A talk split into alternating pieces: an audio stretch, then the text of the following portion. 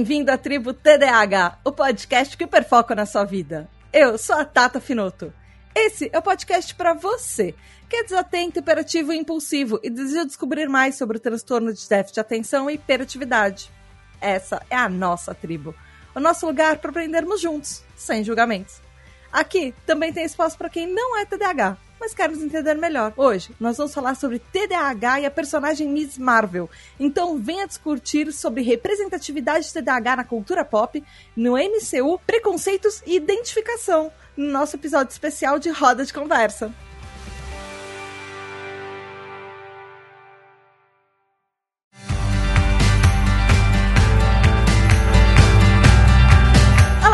tudo bem? Aqui é a Tata Finoto e mais um mês, mais um episódio, mas calma, pera lá, esse não é episódio normal, porque nós estamos na primeira Semana Nacional de Conscientização do TDAH. Yay! Finalmente! A gente tem uma semana! É nossa, a gente ganhou esse direito por lei Agora, aquele projeto de lei 4.254/2019 ele foi aprovado e assinado, e então ele virou a lei 14.420 de 20 de julho de 2022. Ou seja, ele acabou de ser assinado há duas semanas atrás, mas a gente tem finalmente, toda vez que for o dia 1 de agosto, a gente vai ter uma semana inteira dedicada à conscientização do TDAH. Então, oficialmente a gente tem uma semana nacional. O problema vai ser o dia que, que esse dia nacional, do 1 de agosto, cair numa sexta-feira, a gente lembrar, mas tudo bem. O importante é que a gente tem. Esse episódio vai ser muito legal, porque, enfim, é, uma, é um tema leve, é um tema da cultura pop, é um tema de representatividade, mas para o episódio acontecer e para todos os episódios da tribo acontecer, para a tribo existir, não esquece que ela depende de você. Você pode ser um TDH Hyper e apoiar a tribo e fazer todo esse projeto acontecer e ajudar a gente a lutar por mais leis também. Então vai lá em apoia.se barra tribo e contribuindo com a tribo você também tem direito a um grupo secreto com mais de 200 pessoas TDHs para conversar, é, votar em pauta, participar de episódios, enfim, tem um monte de coisa e também receber parabéns no mês do seu aniversário. E os aniversariantes desse mês são Alessandro Torres e Ravenata, que fizeram aniversário no dia 3 de agosto, no meio da semana de, do TDAH. E também na semana do TDAH teve Paty Meirelles, que fez aniversário dia 6 de agosto. E agora também tem Luana dos Anjos, que faz aniversário dia 8 de agosto, Yuri Moraes, que faz aniversário dia 10 de agosto, Tali e Heloísa, que fazem aniversário no dia 11 de agosto, e Júlia Gonçalves, que faz aniversário no dia 13 de agosto. Parabéns, parabéns, parabéns, parabéns! Muitas e muitas e muitas felicidades para vocês! Beijos especiais da Tata. Então, vamos lá para o episódio? Para você, talvez, que esteja ouvindo esse episódio, eu não sei se você já é, sabe quem é Miss Marvel? Se não sabe, a série Miss Marvel foi lançada no dia 8 de junho. Ela foi lançada no streaming do Disney Plus. É, mundialmente, ela estreou em um monte de país. É uma série do universo da Marvel, do MCU também. Então, se você talvez não esteja é, familiarizado com essa sigla, ela teve uma nota 6.2 no IMDb e no Rotten Tomatoes ela teve 98% de aprovação de crítica e 82% de aprovação de público. Ela é uma série sobre uma menina chamada Kamala Khan, que ela é fã de super-heróis. Assim, pensa que no universo deles, dos super-heróis, uh, no universo da Marvel, os super-heróis são celebridades. Eles são pessoas que existem. Então a Kamala, é, a Kamala ela é extremamente fã da Capitã Marvel e vai em Comic Con e convenção vestida de Miss Marvel. Ela faz cosplay e vai, foi a primeira série adolescente da Marvel. Foi a primeira série com protagonistas da Ásia Meridional da Marvel ou Ásia Ocidental também.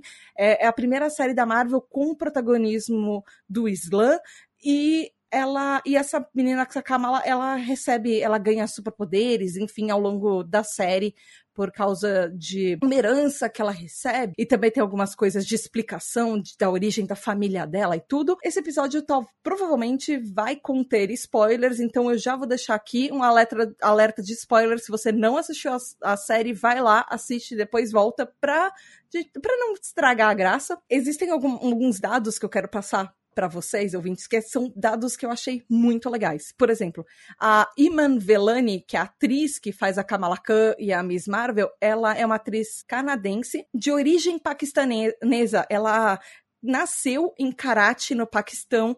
Ela depois ela mudou para o Canadá com um ano de idade. Ela foi criada na fé islâmica.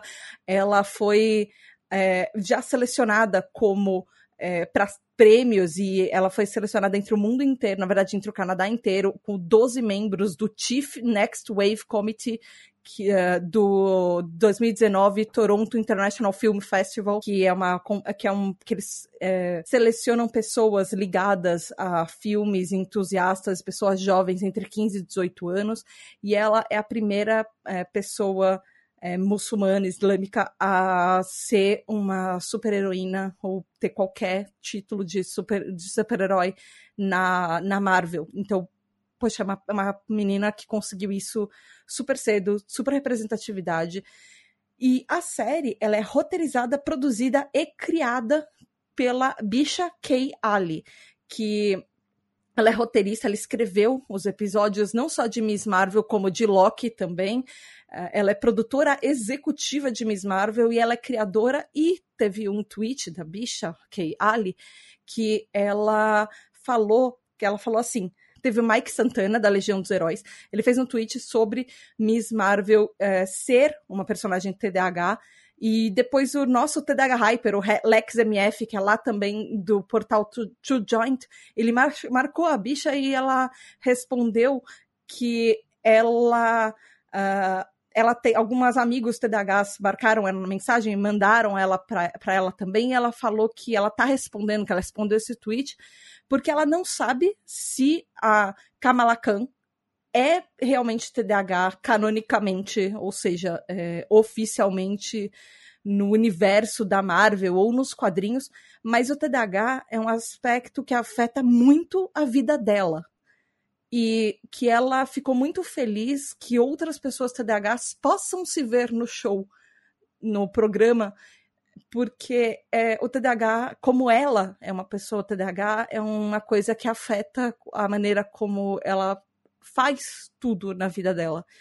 E é por isso que a gente vai discutir sobre Miss Marvel na tribo TDAH, porque não tem oficialmente uma nota da Marvel sobre a Kamala C TDAH. É, esse é um tweet sobre a criadora, sobre a roteirista, sobre quem escreveu e pensou todo o show. Ela é a dona, é o bebezinho dela esse programa. Mas o, o como, é, como o nosso TDAH influencia muito na vida dela também, eu achei importante a gente fazer um episódio sobre isso, e eu sei que é tentador a gente falar que a Kamala é TDAH e que a gente ama e que a gente se identifica com ela. Inclusive, eu mesma já fiz isso, mas às vezes ele pode ser problemático, a gente vai discutir isso no episódio. A gente precisa sim de representatividade e é muito tentador a gente pular e falar, nossa, tal personagem é TDAH, e quando não é, quando é só um, um achismo é, porque tem pouquíssimas pessoas que são assumidamente com os autores ou os criadores que falam, não, todas as letras S aparecem na obra, TDAH escrito na obra mesmo.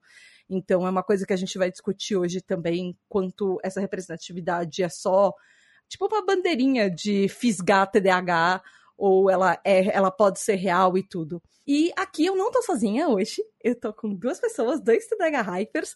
Eu tô aqui com a Val Armanelli e com o Diego Quinto. Falem oi! Olá! Olá! Olá! Eu queria que vocês se apresentassem rapidinho. Eu só quero que vocês falem uh, os pronomes de vocês, idade, se vocês se sentirem confortáveis, a cidade ou o estado de onde vocês estão e qual tipo de TDAH, se vocês souberem que tipo de TDAH vocês são. Val, Vai você primeiro. Olá, Val, bem-vindo oficialmente a uma gravação do episódio da tribo. Yay! Obrigada!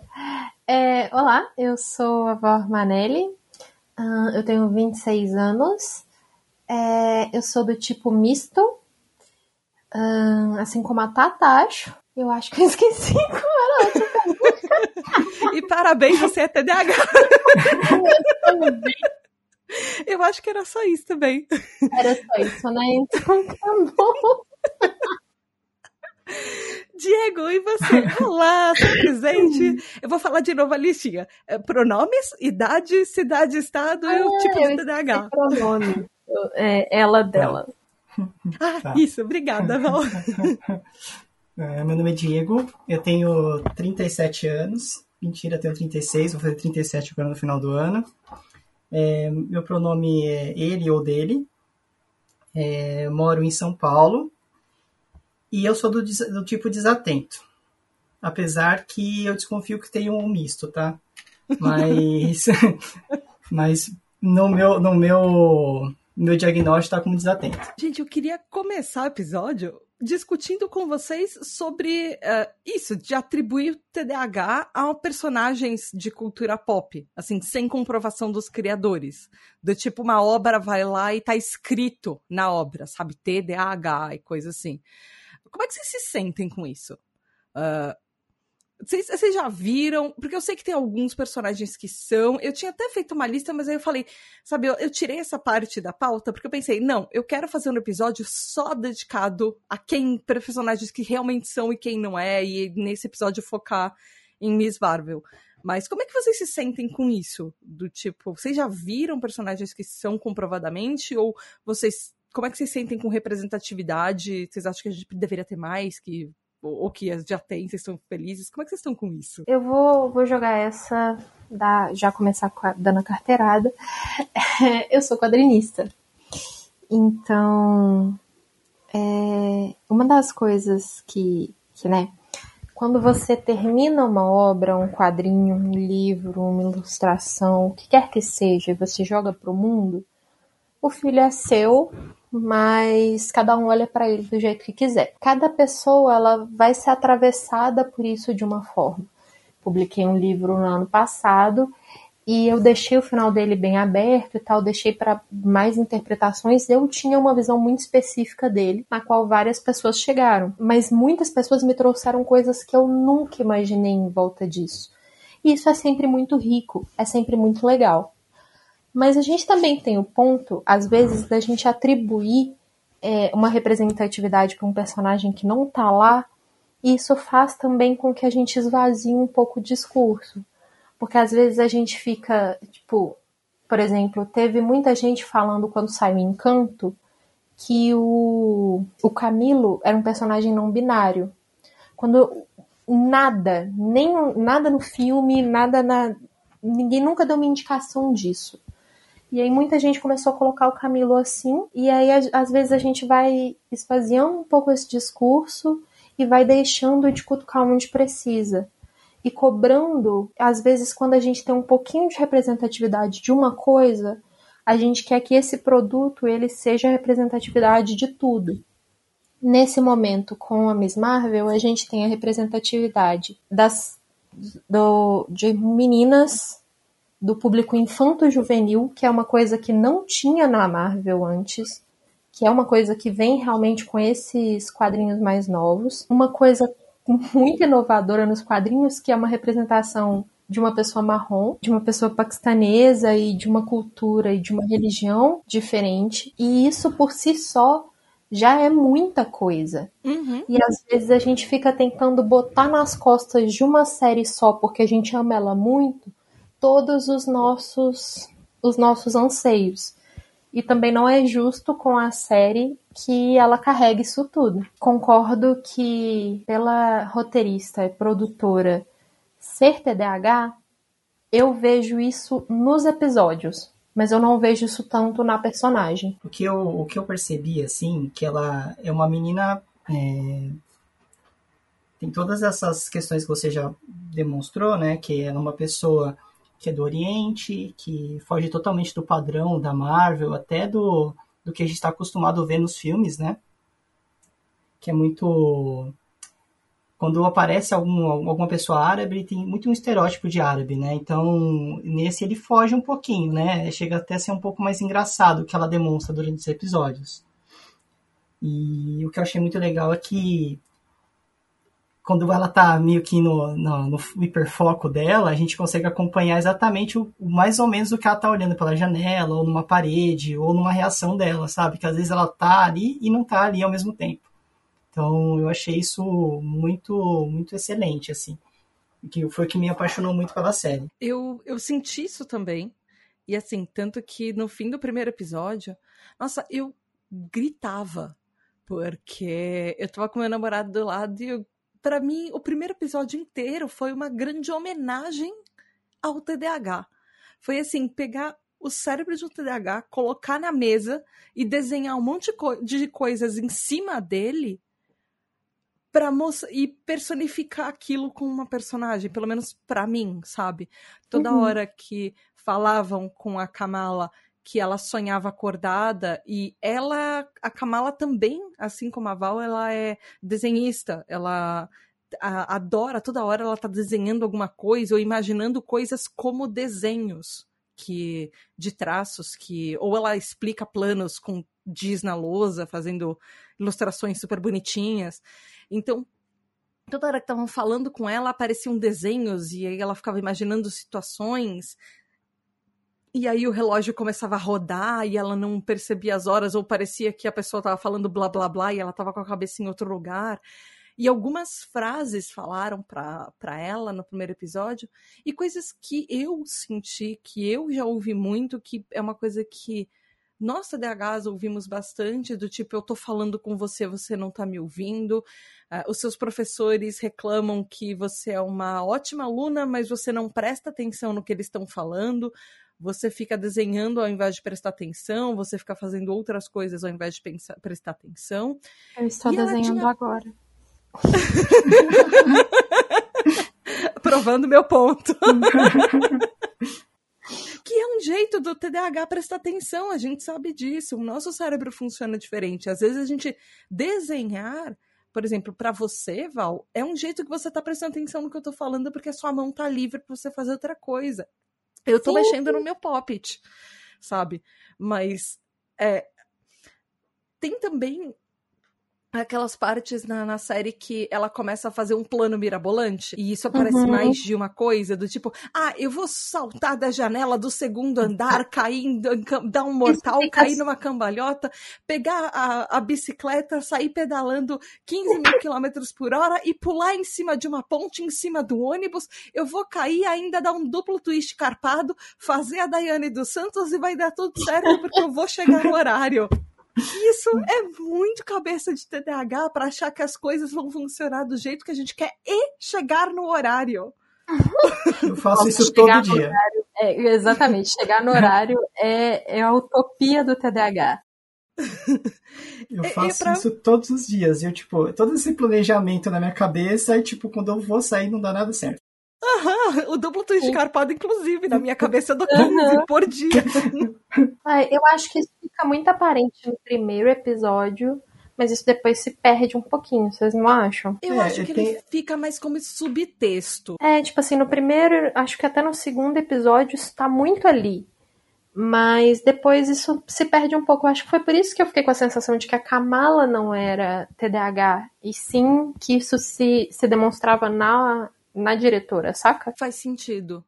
Eu fiquei com, com a impressão que é, uma coisa, pelo menos uma coisa minha, que quando a gente está em alguma coisa que estimula demais ou que a situação em volta é muito estressante, eu acho que é o momento que nós TDAH estamos mais presentes. Porque, por uhum. exemplo, no meio de uma coisa que está ameaçando a sua vida, ou no meio de alguma coisa que é estressante aquele momento, ou você presta atenção ou você se ferra, eu acho que são momentos que a gente está mais ali.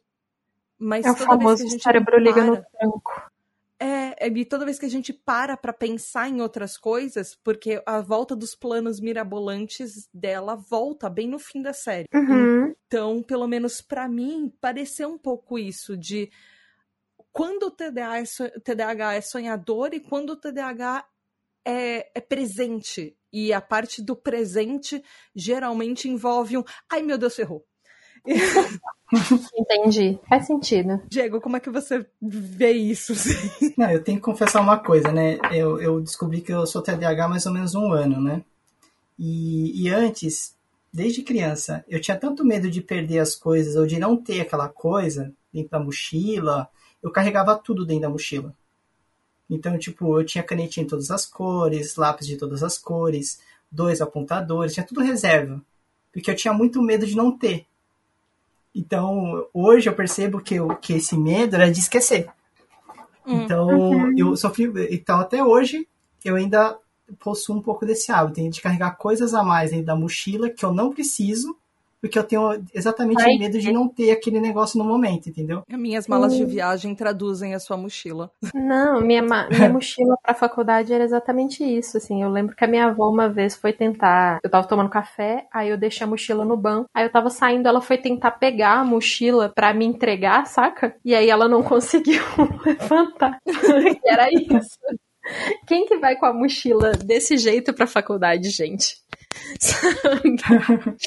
Só, só a gente. Porque era isso, assim, era medo de ir pra faculdade e aí faltar alguma coisa. Eu andava com material de todas as matérias na faculdade o tempo todo, na mochila o tempo todo. Eu arrumava também. antes, eu arrumava um dia antes, à noite, as matérias que eram do dia seguinte. Mas em compensação, eu não era a pessoa que levava um lápis. Eu tinha no mínimo cinco. Duas Porque lapiseiras, três coisinhas de, de, de grafite, dois ou três apontadores. Porque eles sumiam às uhum. vezes. E todos os meus chaveiros com chave de casa sempre tiveram alguma coisa que eu conseguisse achar rápido. Tipo, guiso.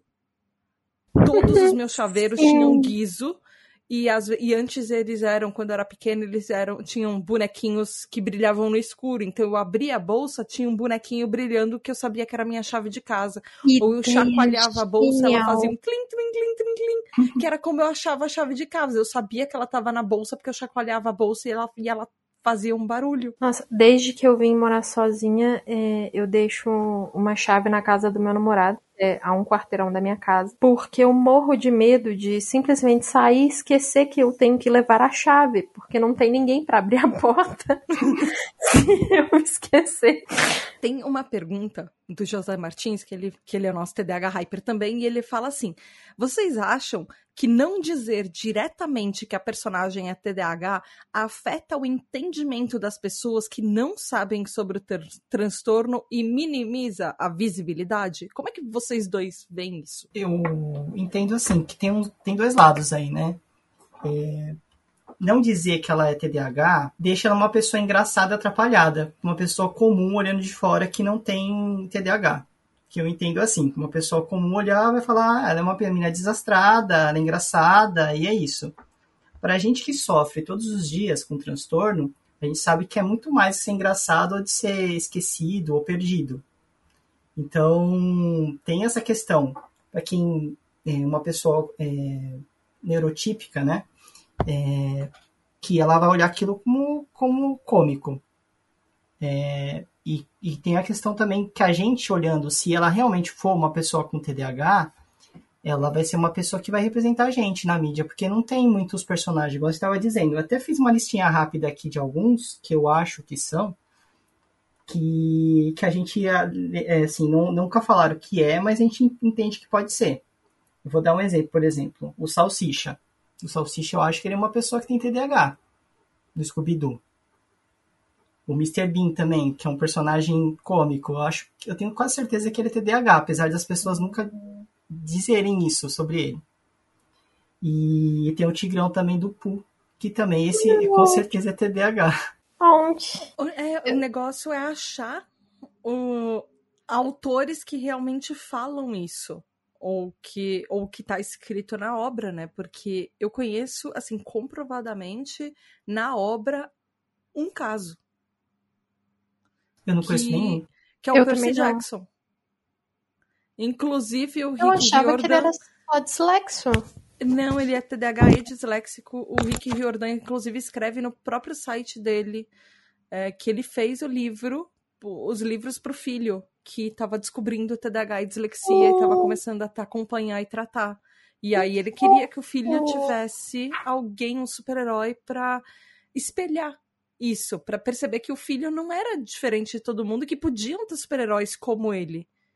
E que tava tudo bem ser assim. E que era uma criança pequena, enfim. E o Rick Riordan escreveu é, o Percy Jackson com base. O Percy é TDAH é disléxico e os outros personagens têm traços. É, mas seria- comprovadamente tem esse. Tem o Bob, do Fantástico Mundo de Bob, eh, que o Howie Mandel fez. O Bob é um humorista e ele participava dos episódios, ele é o criador da série.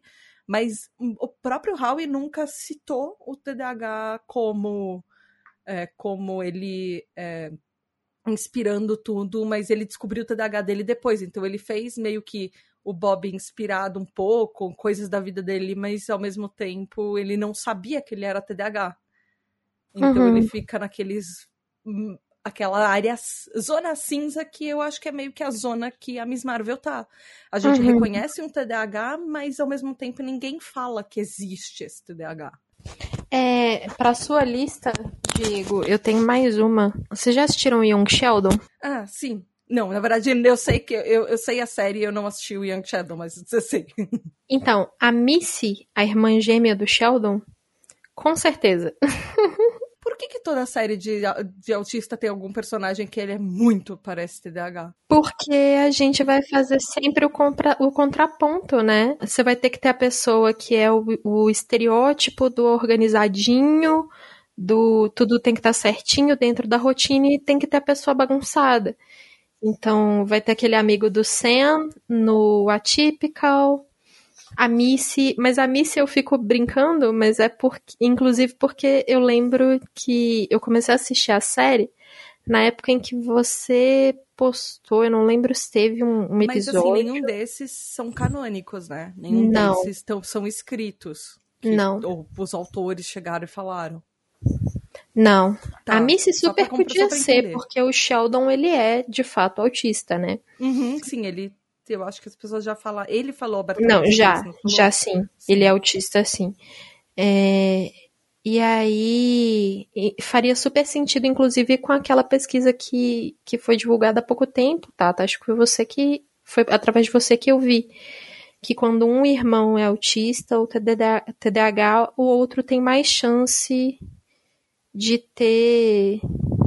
Acho que quando um irmão é autista, o outro tem mais chance de ser TDAH.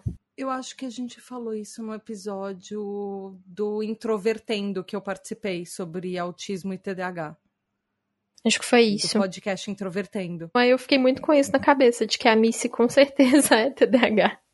Tem uma pergunta também ah, da Júlia Gonçalves, que ela também é outra TDAH Hyper, e ela fala assim: vocês acham que a personagem ajuda realmente a discutir as dificuldades que a gente tem no TDAH?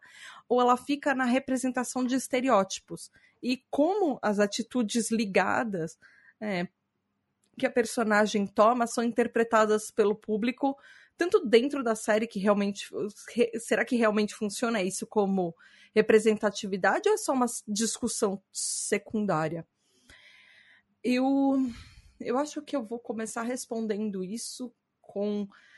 Eu já ouvi críticas negativas à série e são.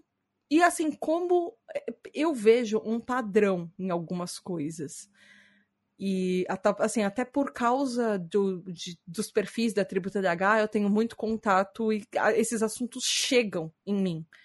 Então, eu vejo esse padrão que sempre que tem um protagonismo TDAH, as críticas a esse protagonismo sempre são relacionadas a sintomas. E isso é uma coisa que, para mim, incomoda muito. É, não só, por exemplo, na, na série da Miss Marvel, que as pessoas fa- falam, ah, porque ela enrolou um pouco a série, ou porque, ah, eu não, eu não gostei de. Tinha umas partes que ficavam viajando demais. Quanto, por exemplo, quando tem uma pessoa que é, é num reality show e é um participante de reality show que tem TDAH. E eu tô falando das pessoas que têm comprovadamente já entram falando disso e não que ficam especulando e você vê um famoso na televisão, você acha que ele é TDAH, porque toda vez que tem reality show e tem as pessoas enchem o perfil da tribo TDAH falando que pelo menos três, quatro ou cinco pessoas dentro do reality são. Então eu tô falando daquelas que a gente sabe que é, que elas falam antes e tem o diagnóstico antes e não acaba aparecendo depois, porque aí isso, várias delas são especulação, mas sempre as pessoas são criticadas pelo, pelo transtorno. ah, porque é desatento demais, ou a pessoa uh, é emocionar, é, é, muito emo emotiva, emocionada demais, a pessoa é, não presta atenção, ou faz as coisas pela metade, ou a pessoa fala demais e não deixa os outros falarem e ela irrita por causa disso, ou ela fica muito viajando.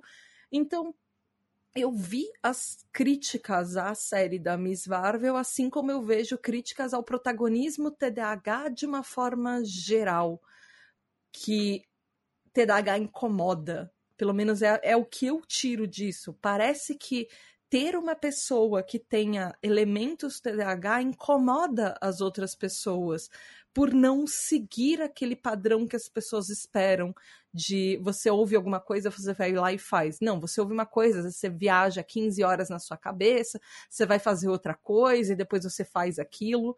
Mas ao mesmo tempo, eu gostei do que eu vi na Kamala, na Miss Marvel, a personagem em si como uma representação do que seria um TDAH, do, de uma heroína que poderia ser TDAH com planos mirabolantes na cabeça e com. Eu gostei da, da, de ter aberto essa discussão para algumas pessoas, mas eu queria que mais pessoas pudessem ter, por exemplo, até retomando a pergunta do José, é, que pudesse ter sido aberto para isso realmente ser discutido e não discutido só dentro da nossa comunidade. O que, que vocês acham? Vocês acham que foi uma boa discussão, que foi uma boa representação, é, que é, ou que foi muito estereotipada? Vocês acham que foi um serviço ou um desserviço? Primeiro que vocês já me, conseguiram me convencer de que ela é TDAH mesmo. eu entrei aqui falando, ai não, gente, eu acho que é só a altura mesmo, a gente, ela acaba passando umas coisas e tal. Não, agora a Kamala é também.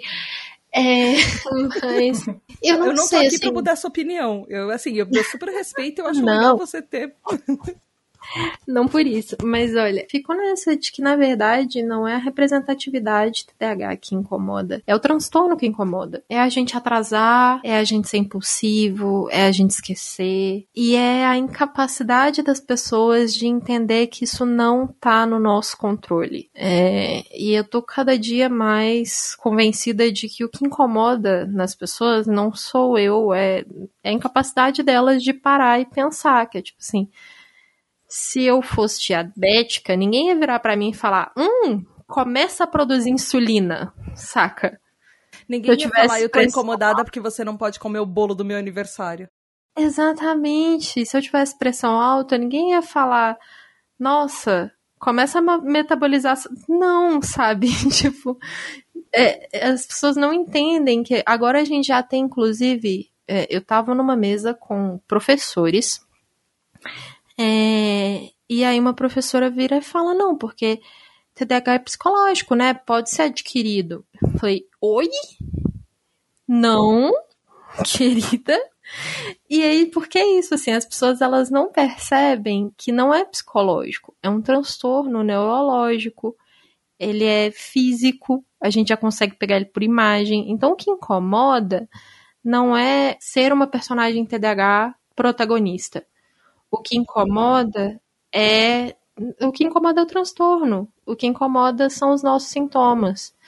E, a incapac... e o fato de que as pessoas elas não estão dispostas a lidar com isso como um sintoma, porque a gente não. Porque não é um sintoma que faz a gente desmaiar, não é um sintoma que faz a gente passar mal. É um sintoma que causa um incômodo para ela e só. E quando a gente passa mal por causa disso, é uma coisa muito mais interna, é do tipo uma inquietação que a gente Exato. tem. Porque a gente fica se culpando de uma coisa que a gente precisa fazer e a gente não consegue começar. É quase uma inabilidade física de começar a fazer uma coisa até o último segundo, porque a gente passa, sei lá, um mês se culpando que precisa fazer e se cobrando que a gente precisa fazer aquilo, para no último dia a gente conseguir fazer pelo desespero que a gente tem de não dar certo e de não entregar. Oh, gente, para mim a pior a pior dessas, isso sempre vira um desabafo, né? para mim a pior dessas é quando alguém fala comigo alguma coisa que bate errado de manhã. Porque aí eu Ah, passo o o, resto do dia. dia inteiro naquilo. E aí chega no final do dia, eu vou confrontar a pessoa e a pessoa nem quis dizer o que eu entendi. Eu não lembro se tem uma cena no Miss Marvel assim, mas parece que alguma. A impressão que eu tenho é que quando falam alguma coisa é como se abrisse aquela nuvem, sabe, aquela nuvem escura de chuva na sua cabeça. E como se começasse E a chover em cima de você. assim. de- O, dia, o dia vai ser uma merda. Exatamente. É muito isso. O que, que porque... você acha? Não, é que essas, essas coisas que acontecem às vezes de manhã, normalmente, pelo menos no meu caso também, destrói meu dia. E às vezes a pessoa nem quis dizer aquilo, e às vezes eu entendi errado também aquilo. Uhum. Depende muito também. Às vezes a pessoa me diz uma coisa nada a ver, tá falando brincando, e eu entendi super como pessoal, assim, sabe? Isso acontece muito. Eu tenho que explicar constantemente para as pessoas que eu sou muito literal. Tipo assim, olha, então, toma cuidado quando você vai brincar, porque eu entendo sério. E aí eu passo o dia inteiro me sentindo mal com esse negócio, cara. Diego, você acha que foi uma, uma representação assim, estereotipada ou foi uma coisa que você gostou? Você acha que valeu como uma discussão? Eu acho que valeu como uma discussão. Eu não achei ela estereotipada, assim. é, Não achei. Eu vou dar um exemplo de uma coisa que eu acho muito estereotipada. Quando a gente imagina uma mulher, uma mulher negra aqui, ou uma carioca, sempre imagina uma mulher que fala muito alto, é, uma mulher que normalmente vai ser barraqueira. Então, pra mim, isso é um estereótipo ruim, entendeu? E eu não vejo isso na Miss Marvel. Tipo, eu não vejo essas características que, tipo, desabonem ela, entendeu? É, é isso que eu imagino, tá? É a minha humilde opinião nesse aspecto. O estereótipo, pelo menos na minha cabeça, o estereótipo ruim de TDAH, pra mim, é o Bart Simpson. É aquele moleque que Uhum. nunca vai dar nada na vida, nunca vai chegar a lugar nenhum. Ele é o revoltado, ele só azucrina os professores. Ele, as pessoas olham pra ele justamente como a pessoa que é hiperativa demais, que faz a coisa errada na hora errada, age por impulso nos piores momentos e sempre faz merda. E o pior é que ninguém olha pra ele com admiração de puta, eu gosto desse personagem pra caramba porque ele me inspira. Não, é um personagem engraçado que faz merda e as pessoas gostam dele porque ele faz merda, mas é, é diferente, por exemplo, do jeito que as pessoas olham pra Lisa, pra irmã dele, de nossa, ela vai Uhum. chegar a ser presidente um dia. O- as pessoas olham pro Bart como ele nunca vai dar certo. Ele vai ser a pessoa fracassada na vida. E ele é uma das pessoas, do- dos personagens mais associados na cultura pop ao TDAH, e eu acho que é um dos piores clichês que tem, porque a maioria dos clichês de TDAH são meninos brancos. Assim, o Bart é amarelo, mas ele a, a representação como, como o próprio Calvin. Eu gosto muito do Calvin, mas é aquela representação de moleque branco que só apronta. E pra Uhum. mim isso que é um clichê estereotipado. E a- pra, pelo menos na minha visão a Kamala vai completamente no oposto. Ela vai no lado contrário disso. Eu, eu posso aproveitar a- a- o fato de estarmos entre TDAH para contar uma coisa que isso me lembrou? Hum. É, bom, eu sou professora de desenho e trabalhei como professora de artes numa escola durante um ano e meio, mais ou menos. Acabei de pedir demissão. É, e aí eu tive um aluno. É, que assim, eu tive alguns alunos que eu entrei dentro de sala de aula, a, a gente é aquela coisa, né? Eu não sou pedagoga, eu não sou, aliás, eu não sou psicóloga, eu não sou neurologista, mas a gente que é TDAH, você bate o olho às vezes na criança e fala, hum, Hum, parece demais comigo, hein? É aquele TDAH dar, né? Que não, não existe, não é comprovado, mas às vezes parece que a gente tem. a gente olha pra pessoa e fala, olha só, você parece comigo um pouquinho mais do que eu acho que deveria. e aí, bom, tem esse aluno que eu entrei na sala 10 minutos de aula, sabe, o, o como a, diz a Tata, o TDAH dar apitou. E aí era um, um menino que fazia muito, muita bagunça na aula, assim. Ou ele tava no celular, ou ele tava interrompendo a aula, tentando fazer piada. E, e é um aluno que é, ele é inteligente, mas em questão de maturidade socioemocional, ele tá. É, cognitivamente, ele parece um pouco atrás dos colegas. E aí, então ele fica, ele acaba ficando muito no lugar entre o palhaço e a criança ridicularizada na sala. E aí, ao, ao mesmo tempo que ele que ele tenta ser é, o fazer palhaço, que as crianças riam com ele. Ele é a piada. Ele tenta que as, que as crianças não riam dele. Ele tá nessa isso, linha tênue. Isso. E ele. E aí, conselho de classe, todos os professores reclamando muito dele. Eu cheguei a comentar com a coordenadora que ele era TDAH, que eu tinha o, o, a suspeita de TDAH com ele, pedi para que eu conversasse com a mãe, pensando que eu falando tipo, olha, eu sou, então foi por isso que eu, é por isso que eu tenho essa suspeita e tal, que talvez melhorasse. E a coordenadora me apresentou um quadro de que ele tem problemas maiores para lidar agora do que o TDAH. E e, e os argumentos dela foram realmente muito bons. Mas aí, ok. O que, que eu fiz? Eu passei a lidar com o meu problema dentro de sala de aula, que era essa criança interrompe a minha aula para fazer gracinha o tempo inteiro. O que, que eu passei a fazer? Toda vez que ele interrompia a minha aula por alguma coisa que era absurda de aleatória, só para fazer gracinha, eu ignorava completamente e não deixava a turma. Porque a turma sempre tenta retaliar também, né? Tipo, pô, para com isso e tal. Uhum. Eu cortava a turma também. Então, não deixava, não deixava, não deixava ele falar, não deixava ninguém falar. Beleza. Quando ele falava qualquer coisa que fosse minimamente perto do que eu tava falando, eu puxava um gancho dali. Que ele tivesse feito uma piada comigo, que ele tivesse feito uma piada com a cor que eu tava usando, com... eu puxava dali. Daí, essa criança começou a falar comigo tentando me impressionar. Então agora ele prestava atenção na aula para tentar dar comentários que fossem pertinentes para a aula, porque eu prestava atenção nele. E aí tentei falar isso com os outros professores, uma outra professora viu ele na minha aula e falou: Caraca, parece outra criança dentro quando você tá dentro de sala de aula. E aí, bom, não sei o quantos outros professores aplicaram isso na turma, na, na sala com ele. Mas aí eu estava na mostra de artes e a mãe dele estava lá. E a mãe dele também é professora. E aí uma das professoras comentou comigo que a mãe ficava meio chateada porque ela sabe que o filho dela é o único que não é convidado para as festinhas é o filho que nenhum dos professores gosta, que ninguém quer hum. dar aula, que ninguém a quer. A partir de não ser convidado para as festinhas, me identifico. Vamos lá.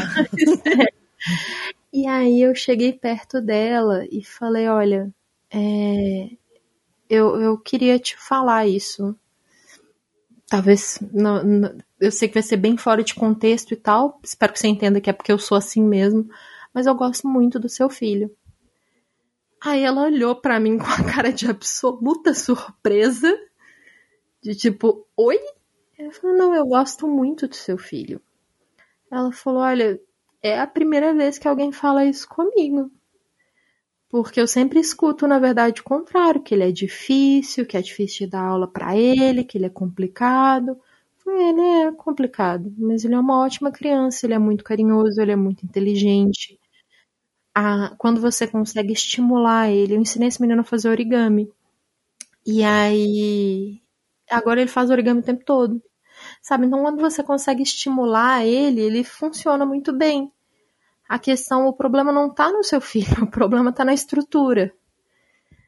É, aí ela falou que estava começando a procurar ajuda para ele e tal, eu incentivei, falei, e aí expliquei que eu também era e tal. E, e, e, aí foi por isso que eu lembrei, assim, desse momento de eu chegar perto dela e falar que, que eu gostava do filho dela e ela virar para mim e falar que ninguém nunca falou isso. E eu fiquei pensando, tipo, quanto que isso é pesado, né? Tipo, ninguém nunca falou, nossa, seu filho é tão legal, sabe? Que, que...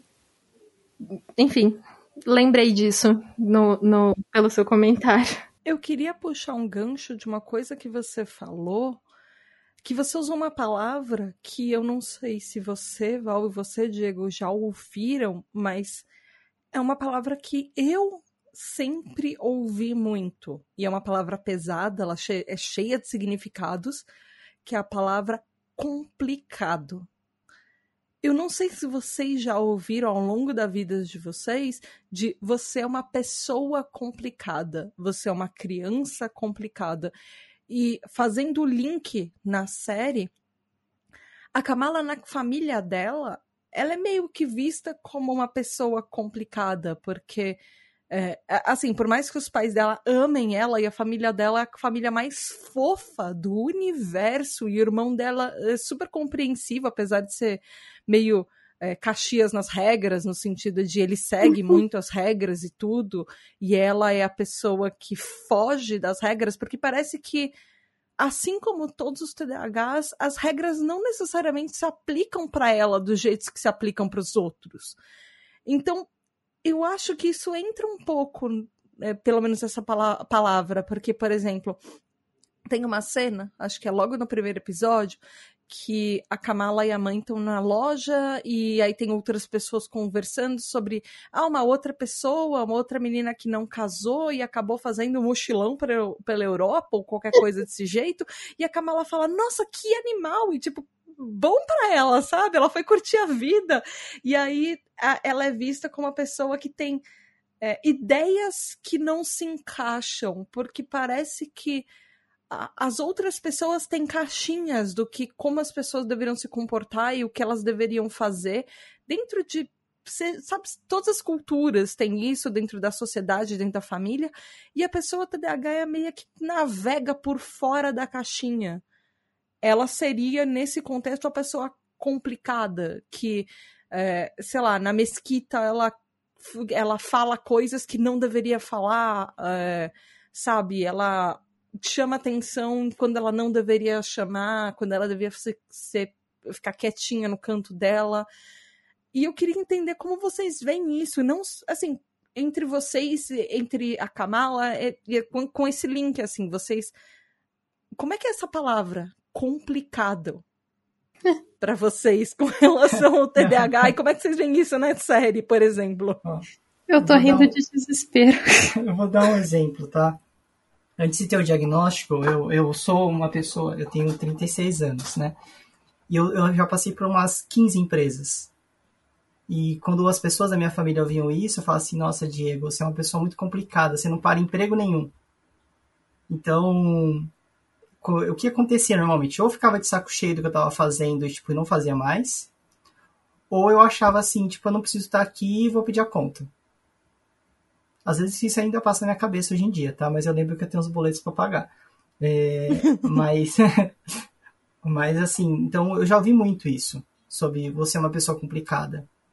E, e, e, recentemente, até no trabalho mesmo, eu, eu, ouvi também uma, uma situação que não falaram que eu era uma pessoa complicada, mas falaram que a situação para mim era complicada ali. Então, isso daí é uma, é uma palavra que eu ouço muito hoje em dia ainda. E sobre, sobre as regras, que ela, que ela foge um pouco das regras, é que a gente, assim, no geral, ou, a, gente não consegue se encaixar nas regras porque as regras não foram feitas pra gente. Nossa, então, não. não não foram feitas pra gente. Então a gente tá, a gente tá correndo, por exemplo, uma maratona, só que a gente tá com os pezinhos ali na perna. Então a gente nunca vai conseguir correr tão, tão rápido quanto as outras pessoas. Então, Sim. é exatamente isso que, que demonstra é, tudo que ela passa ali, né? Por isso que ela não consegue prestar atenção na aula. É, até uma história minha de criança, quando eu estava na parte da alfabetização, às vezes eu fazia o exercício rápido, e eu virava para trás e ficava conversando com um coleguinha de trás ou do lado. E a minha mãe foi chamada muitas vezes na escola por causa disso, porque eu atrapalhava os outros alunos que eu queria ficar conversando. Então, eu entendo totalmente o que, que é isso de, tipo, das regras não servirem. Para mim, as regras nunca serviram. Val, e você? É... Então... Você falou que você tava rindo de desespero. Gente, ensinar para casa para mim era o terror de qualquer adulto da minha família. Se eu queria castigar um adulto da minha família, era pedir para me ensinar para casa. eu virei sinônimo do que as crianças não deveriam ser. Tipo assim, ai, nossa, você tá tão chato hoje, tá que nem a Vitória. Nossa, nossa você tá tá tão bagunceiro hoje, seu quarto tá parecendo o quarto da Vitória sabe? É isso, gente. Eu fui Seria essa um criança. mau exemplo. Eu era super um, um mau exemplo. E isso foi, foi muito bizarro crescer desse jeito, pra ser bem honesta, assim.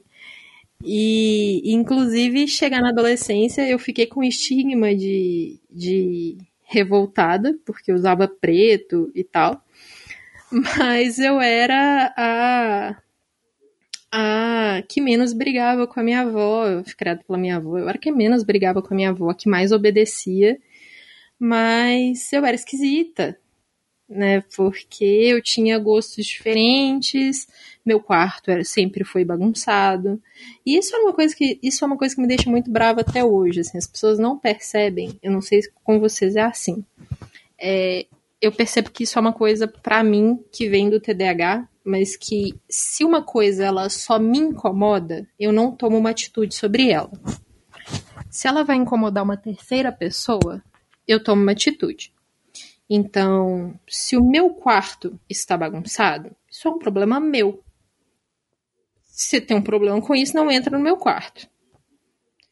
Agora, se eu não vou deixar a sala bagunçada, porque a sala é um lugar onde a gente convive. E aí isso eu tomo uma atitude sobre. Eu posso até demorar, mas eu vou tomar uma atitude sobre. Em algum momento. e isso me deixava muito brava, porque eu ficava muito com o estigma de ser desorganizada, de ser porca tal, porque as minhas coisas ficavam bagunçadas, mas eu ajudava a arrumar o espaço comum. E aí meu primo mantinha o quarto dele limpo, mas ele não ajudava no espaço comum. Mas ele era o organizado, saca? É... Bruno, se você estiver ouvindo isso, como sempre, você sabe que isso é uma crítica à estrutura da família e não a você. Te amo. Tiveram momentos na série que foram marcantes para vocês? Coisas que vocês. não Talvez não só pelo TDAH, mas pela série em si, coisas que chamaram muito a atenção. Uh, talvez, sei lá, a Val, por exemplo, que uh, você ilustra e tem muita parte, gra... a parte gráfica da série, eu achei. Ai, incrível. eu amei isso, eu amei. Uh, Diego, você tem mais contato com a cultura do Islã do que, do que eu, então talvez alguma coisa cultural tiver ou assim só momentos aleatórios. Tiveram coisas que marcaram para vocês relacionados ou não com TDAH Val você tava falando que você gostou da, da parte gráfica. Ai nossa assim para mim inclusive o primeiro eu amo muito o primeiro episódio porque ele é o que mais tem né? Ele é o que mais tem desenho. Eu amo a abertura. É, nossa assim essa parte gráfica do, do da série ela foi tão bem trabalhada ficou tão legal e tão bem encaixado na série que ficou fica divertido assim. Me lembra me lembrou inclusive aquele desenho do Homem-Aranha do Spider-Verse. Ah uhum. é tão fofo. Não é? Me lembrou muito aquilo eu fiquei muito feliz. Meu namorado que é que é o editor da, da Tribo TDH ele pegou todas as capas da abertura de Miss uhum. Marvel e ele comparou com as capas do, é, das fases de Malhação. E é muito igual. É? É na mesma Nossa. vibe da, de Malhação, de várias fases de Malhação. É... Bom, esqueci o que ia falar. Bom, ah, ah, lembrei. É... Sobre a religião, é... o que, que eu posso dizer, tá? O, o meu, a minha mãe e meu padrasto entraram na religião islâmica por volta de 96, mais ou menos. Eu tinha uns 11 anos nessa época, 10 para 11 anos. Então, muitas coisas que demonstram ali sobre a mesquita, é, sobre o, quando eles vão fazer oração, principalmente uma, uma, parte, não sei se vocês vão se lembrar, que elas chegam atrasada, ela e a, e a Nákia chegou atrasada na mesquita. É que super surpresa uma pessoa TDAH chegando atrasada até num, num religioso, mas né? que elas correm pro banheiro para se lavar. Uhum. Então, aquilo é, é, é realmente um, um, Vou usar como costume, tá?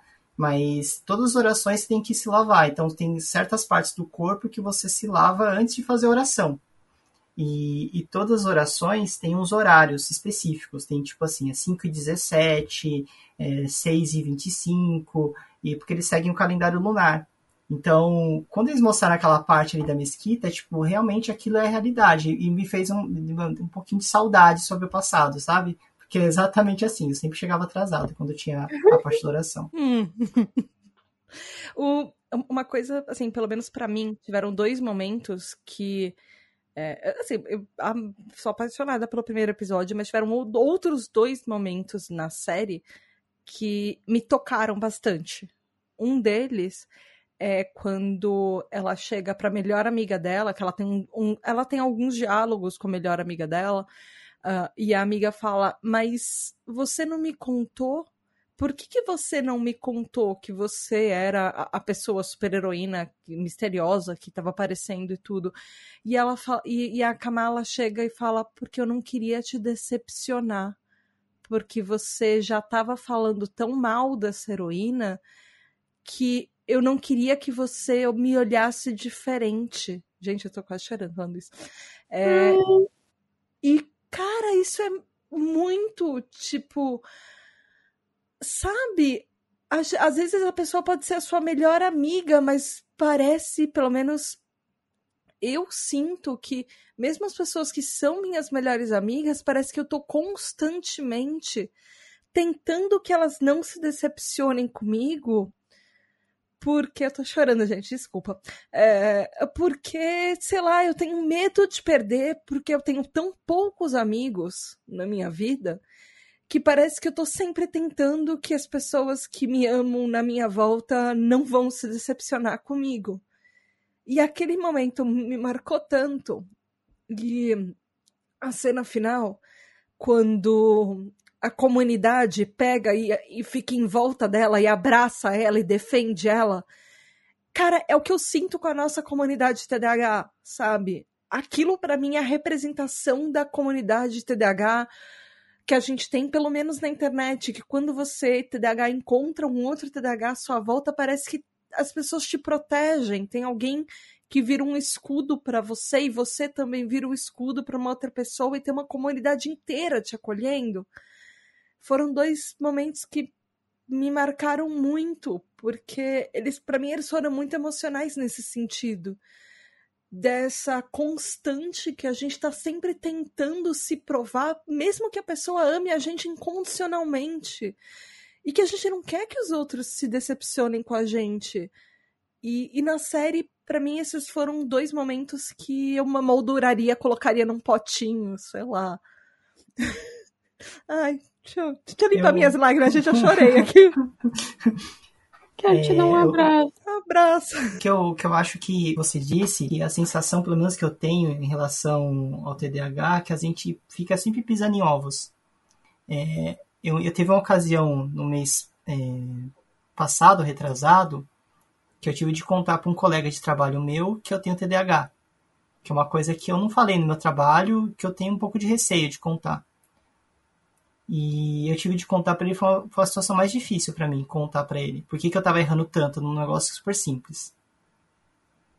E, e para mim, pra minha surpresa, foi super bom, assim, tipo, ele é, me acolheu e, e, e, falou assim, não, tamo junto, foi bom você, você me falar isso, porque eu tô com você.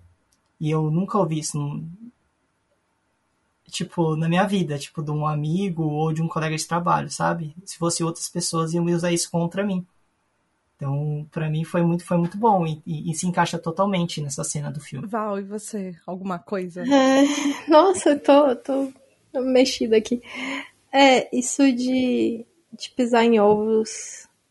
Quando eu descobri que o nome disso era TDAH, foi uma mudança muito grande na minha vida. Porque esse sentimento a vida inteira de eu não sei vocês, mas eu sempre tinha a sensação de que todo mundo podia errar, menos eu, que parecia muito mais grave quando eu errava. Nossa, eu acho sim. que é...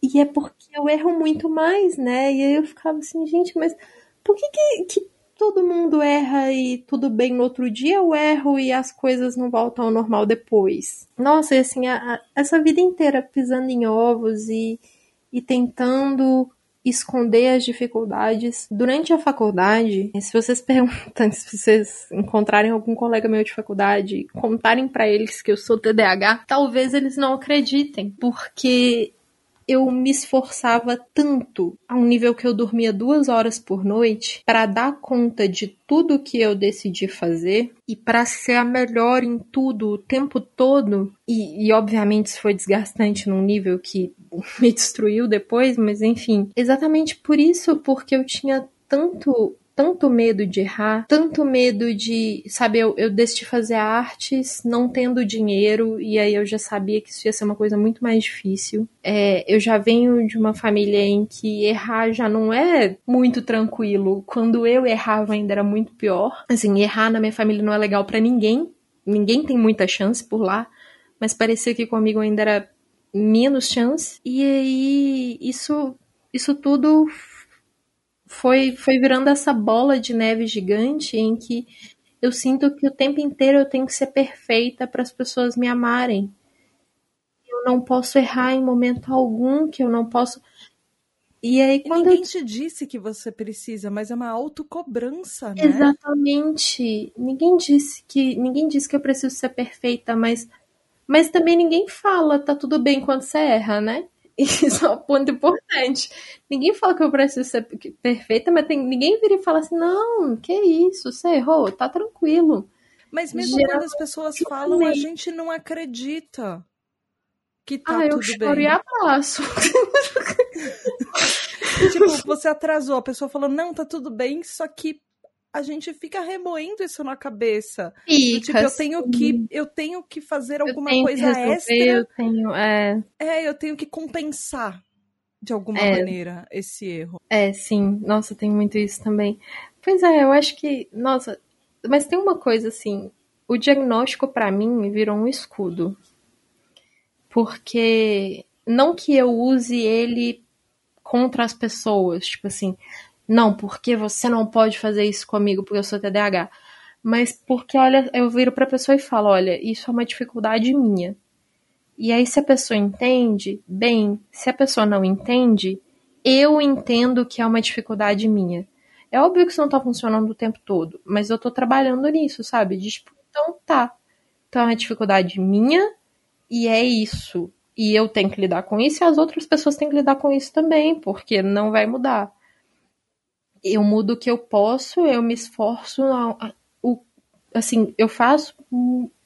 Isso me machuca muito quando as pessoas não percebem quanto eu tô me esforçando para melhorar. É, mas eu me esforço muito e aí é isso, isso é tudo que eu posso fazer. E se é o suficiente, é isso aí. A, a cena que ela conta pra família. É, eu queria muito que fosse a cena de TDAHs contando para a família sobre o diagnóstico, que a família só aceita ela por todas as coisas que ela é, é com, com as atrapalhadas e com os superpoderes e com as coisas que ela tem e tudo. E aí a única coisa que a família fala é ok, a gente já sabia, ou a gente já desconfiava, ou ah, uma pessoa contou para outra, uma pessoa contou para outra, não era uma, um segredo de verdade. Mas ok, o que, que a gente pode fazer para te ajudar?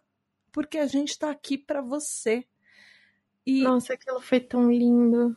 Eu queria que fosse muito o jeito que as famílias, de uma certa forma, recebessem o TDAH, o diagnóstico. E eu sei que, infelizmente, não é.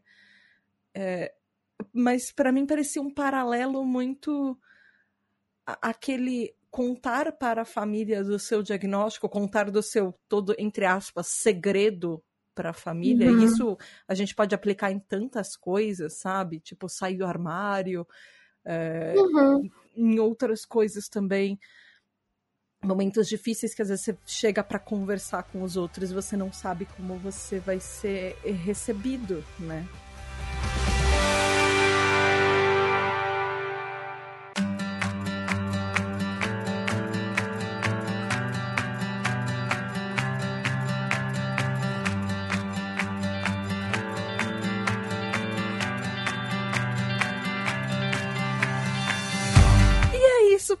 Hoje, ouvinte. Eu espero que você tenha gostado dessa, dessa conversa. E Val, Diego, muito, muito, muito obrigada por vocês participarem. Gente, a, a, a conversa foi incrível. É, eu gostei. Vai ter. Ouvinte, calma, não acabou. Vai ter uma segunda parte semana que vem. Na quinta-feira da semana que vem. A gente lança a segunda parte, o resto dessa conversa. Fala o que você achou lá nas redes da Tribo TDH, arroba Tribo TDH, no Twitter e no Instagram. Mas a gente chegou a 19 mil é, inscritos no Instagram e a gente bateu 40 mil inscritos no Twitter, então, yay! Vão lá nas redes sociais da Tributa DH, arroba Tributa DH e sigam, por favor, isso é importante. E também você pode conversar comigo, com a Val ou com o Diego, lá no grupo dos TDH Hypers. Você pode apoiar a Tributa DH e fazer com essas duas pessoas maravilhosas que literalmente fazem o podcast acontecer, fazem com que a toda a nossa tribo continue a existir.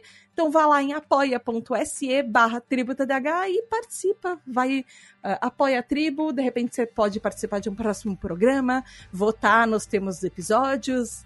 E tem um monte de coisa, além de um grupo secreto com mais de 200 CDHs para você conversar sobre literalmente absolutamente tudo e coisas mais aleatórias do universo. E, Diego, Val, muito, muito, muito obrigada por vocês participarem. E a gente volta no próximo episódio, mas Deixem os links de vocês, vá onde as pessoas podem te encontrar e deixe seu jabazinho, fale das, dos seus projetos, essas coisas. Bom, eu sou professora, quadrinista e ilustradora. E vocês podem me encontrar no Instagram Val Armanelli, Armanelli com dois L's e I no final. Me chamem para ter aulas comigo. Eu dou aula para crianças, eu dou aula para adultos, é, para todo mundo que quiser ter aula. E também me chamem para fazer ilustração, capa de livro, quadrinho. Tamo aí para qualquer coisa. Vambora. E Diego, e você? Mande os seus links e como as pessoas podem te encontrar. Ah, bom, vamos lá. Vocês conseguem me encontrar no Instagram. O Instagram é DS Quinto. Também no Facebook, Diego Quinto quinto com que de queijo. Eu sou contador, então normalmente eu não trabalho com isso, mas se vocês precisarem de ajuda, de qualquer coisa, estou à disposição. Então é isso, a gente continua essa conversa no próximo episódio, semana que vem, quinta-feira, a gente está de volta com o resto de um monte de coisas para falar sobre essa série. Beijos da Tata, até o próximo episódio. Tchau! Um tchau. Vamos dar um tchau coletivo. Tchau! Tchau, tchau! e muito, muito, muito obrigada aos nossos queridos incríveis apoiadores, os TDH Hypers. Gabriel Nunes, Regiane Ribeiro, André Luiz Carvalho, Edu Caetano, Antônio Eduardo, Rafa, Daniel Jimenez, Luana dos Anjos, Rafael Nascimento, Juliana Velma, Mari Mendes, Andréia Vartins, Marina Pullen, Leonardo Loza, Aline Mia, Lex MF, Ricardo Bruno Machado, Lígia Cassola, Lúcia, Brunner Titonelli, Samuel Eduardo, Alexandre Alexandre Maia, Lucas, Mário Lúcio, Nath Ribeiro, Telo Caetano, Alessandro Torres, João Queiroz, Giovana Lima, Aline Coelho, Gustavo Petri, Juliana Costa, Val Armanelli, Raquel Bank, Isaac Newton, Paulo Alexandre, Maia Canal, Ana Márcia de Lima, Edson de Carvalho, Thomas Versiani, Tabita Moreira, Ananda Krishna, Diego Quinto, Sara Fernandes, Aluz, Roger Lima, Julia Nagli, Matheus Braga, Gabriele Varão, Aline Ayumi, Juliana Oliveira, Narcisa, Regis Nazi, Nia Luller, Gustavo Petri, Morza Sodré, Tali, Michele Felipe Rocha, Ferboni, Roberta, Ana Rodrigues, Graziela Godoy, Raquel Romani, Kel Bonassoli, Giovanna Primon, Lígia Mariane, Ellen, Marina, Rebeca Nicotera, Gabriela Monteiro, Arthur Cantarella, Jéssica, Fábio Brunetti, Júnior Zaia, Caroline Duarte, Rodrigo Nowak, Rafael Pinheiro, Paulo Augusto, Marta Martins, Caio Ivo, Cássio Plácido, Maria Luísa, Fernanda Tavares, Sabrina de Souza, Marcelo Fragoso, Marcos França, Helena Gouveia, Maria Guizo, Diego Fiuza, Bernardo Ouro Preto, Matheus Rocha, Felipe de Moraes, Bruno Rezende, Bruno Correia, Luiz Henrique Duarte, Antônio Souza, Tony Brandão, André Barcelos, Lincoln, Amauri, Lucas Alves, Rodrigo Santana, Marilda, Titânia, Ravenata, Isis Lobo, Nicolas Rossim, Eliane Padilha, Gabriel, Talita Jackson Luiz, Adalto Silva, Natália Nan, Biscoito Bolacha, Ela, Gianluca, Ana Tereza, Gabriel, Felipe Eduardo, Felipe Martins, Caio Geraldini, Sofia Lopes, Gielson, Clarice Arteiro, Letícia, Raquel Lousada, Vicky Marcelli, Marco Aurélio, Fernanda Lopes, Nath Rocha Delboni, Paula Simões, Giovana, Zé, Rafael Fernando, Fábio Coutinho, Eric Mota, Ian, Marcos Antônio, Rodrigo, Mônica Becker, Tai, Walter Mariana Causado, Cecília Costa, Miguel Vitor, Rafael Minato, Humberto Miranda, Maju, Lexo, Cláudio Tessarim, Gabriel Berto, Felipe Viveiros, Sandor Tomich, Vinícius Caldas, Caldas, Giovana Heloíse, Milena Pauli, Guilherme Parma, Sara Campos, Bárbara Lacerda, Carolina Condé, Henrique Andrade, Flávio Jô, Bianca Souza, Natas, Abner Oliveira, Eric Alves, Karine Nunes, Ricardo Lima, Maria Helena, Kika Moura, Késia, David do Paraguai, Rafael Ramalho, Noah dos Curvos Rosa, Luísa Cláudia, Helenilson, Isabelle Lima, Camila Moraes, Fábio Alcântara, Bruno Vanessa Menezes, Biel, Heloísa Pássaro, Lucas Adriano, Antony Lessa, Dione Filho, José Martins, Viviane, Yuri Moraes, Ângela Machado, Poliana, Ravena Bazana, Jaqueline Pires, Tony Ribeiro, Suelen Reis, Laura Vitória Cerqueira, Flávia Machado, Taia Brantes, Ti Vargas, João Henrique, Josiane Cabral, Letícia, Patrícia Dil e Amanda Lima. William Ferrari, Pedro D'Angelo, Carol Coutinho, Kiara Campos, Júlia Gonçalves, Paty Meirelles, Alex Nedelkoff, Franklin Mello, Netie César, David Correia, Pedro Henrique,